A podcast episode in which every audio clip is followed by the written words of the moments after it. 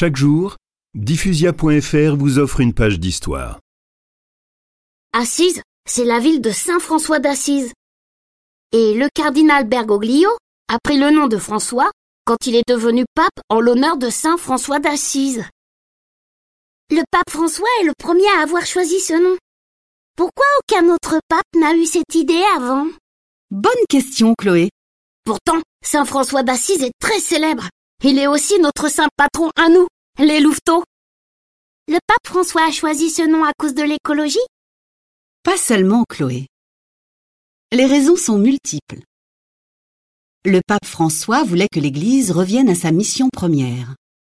Être pauvre parmi les pauvres.